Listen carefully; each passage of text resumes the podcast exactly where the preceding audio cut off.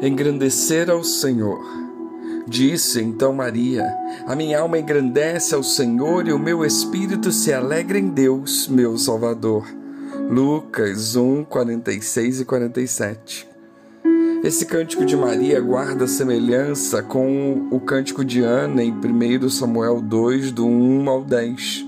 No entanto, o cântico de Ana celebra sua vitória sobre os seus inimigos, enquanto o cântico de Maria celebra a misericórdia de Deus para com todos os homens, pois celebra o nascimento de Jesus. Deus é o tema do poema de Maria. Ela não fala de si, ela fala de Deus. Este deve ser o sentido da nossa vida. Há pessoas que só sabem falar de si mesmas Maria não fala dos seus projetos de vida. Ela agradece a Deus pelo que Ele é. Ela poderia aproveitar a oportunidade para pedir pelo seu filho ou por si mesma. Nem a responsabilidade pela maternidade desviou os seus olhares de Deus. O cântico lhe foi inspirado depois de uma série de episódios, alguns até cansativos, no entanto, tudo o que vira e vivera lhe deixou uma impressão muito profunda. Ela quis compartilhar essa experiência e as circunstâncias não lhe impediram que concentrasse o seu cântico na pessoa de Deus. Engrandecer significa declarar a grandeza de alguém. Maria foi grandemente abençoada por Deus. Isso não lhe provocou orgulho mas louvor. O fato de ser favorecida por Deus não lhe trouxe outro sentimento, senão o de louvar a Deus. Precisamos louvar a Deus. Louvor exige aprendizagem. Exultar significa explodir de satisfação. A exultação é algo que vem de dentro, algo que é inspirado por fora, no caso do alto. E aqui ambos os verbos engrandecer e exultar estão no presente, não no futuro. Deus não era para Maria uma esperança apenas, era uma realidade concreta na sua vida. A fé não deve ser algo apenas para o futuro, até mesmo como subterfúgio. Tem que ser algo para o hoje.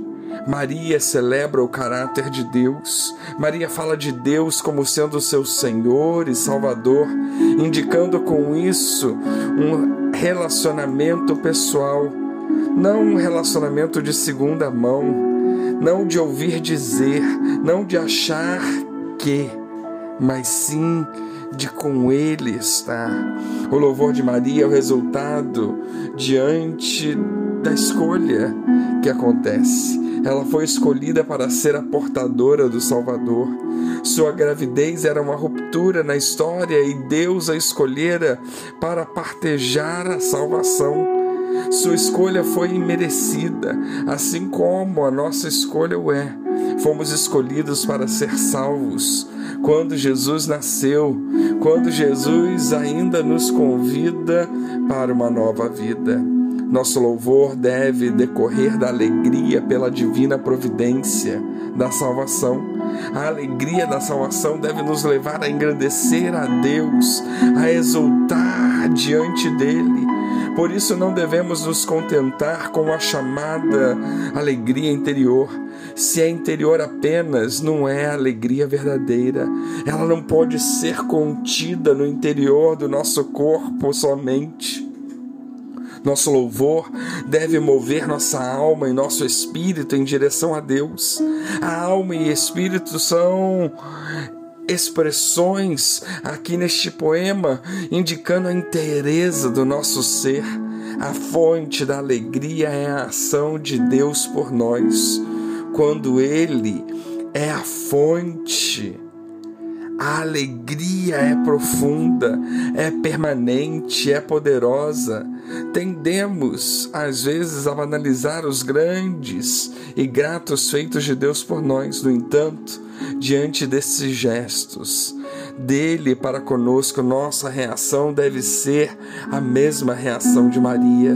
Maria vê claramente algo extraordinário sobre Deus.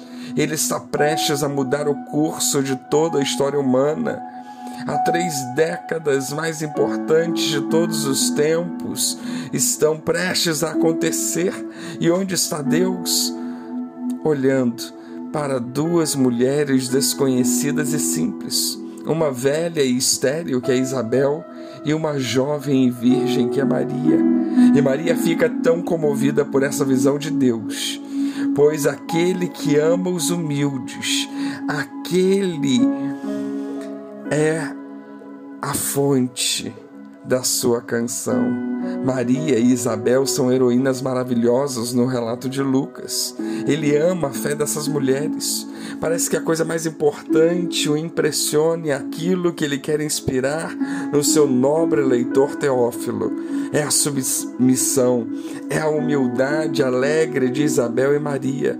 Pois Isabel diz: E de onde me provém que me venha visitar a mãe do meu Senhor? E Maria diz: Porque contemplou na humildade da sua serva. As únicas pessoas cuja alma pode verdadeiramente engrandecer ao Senhor são pessoas como Maria e Isabel. Pessoas que reconhecem sua condição humilde e são conquistadas pela condescência do Deus magnífico. Vamos engrandecer ao Senhor. Que Deus nos abençoe.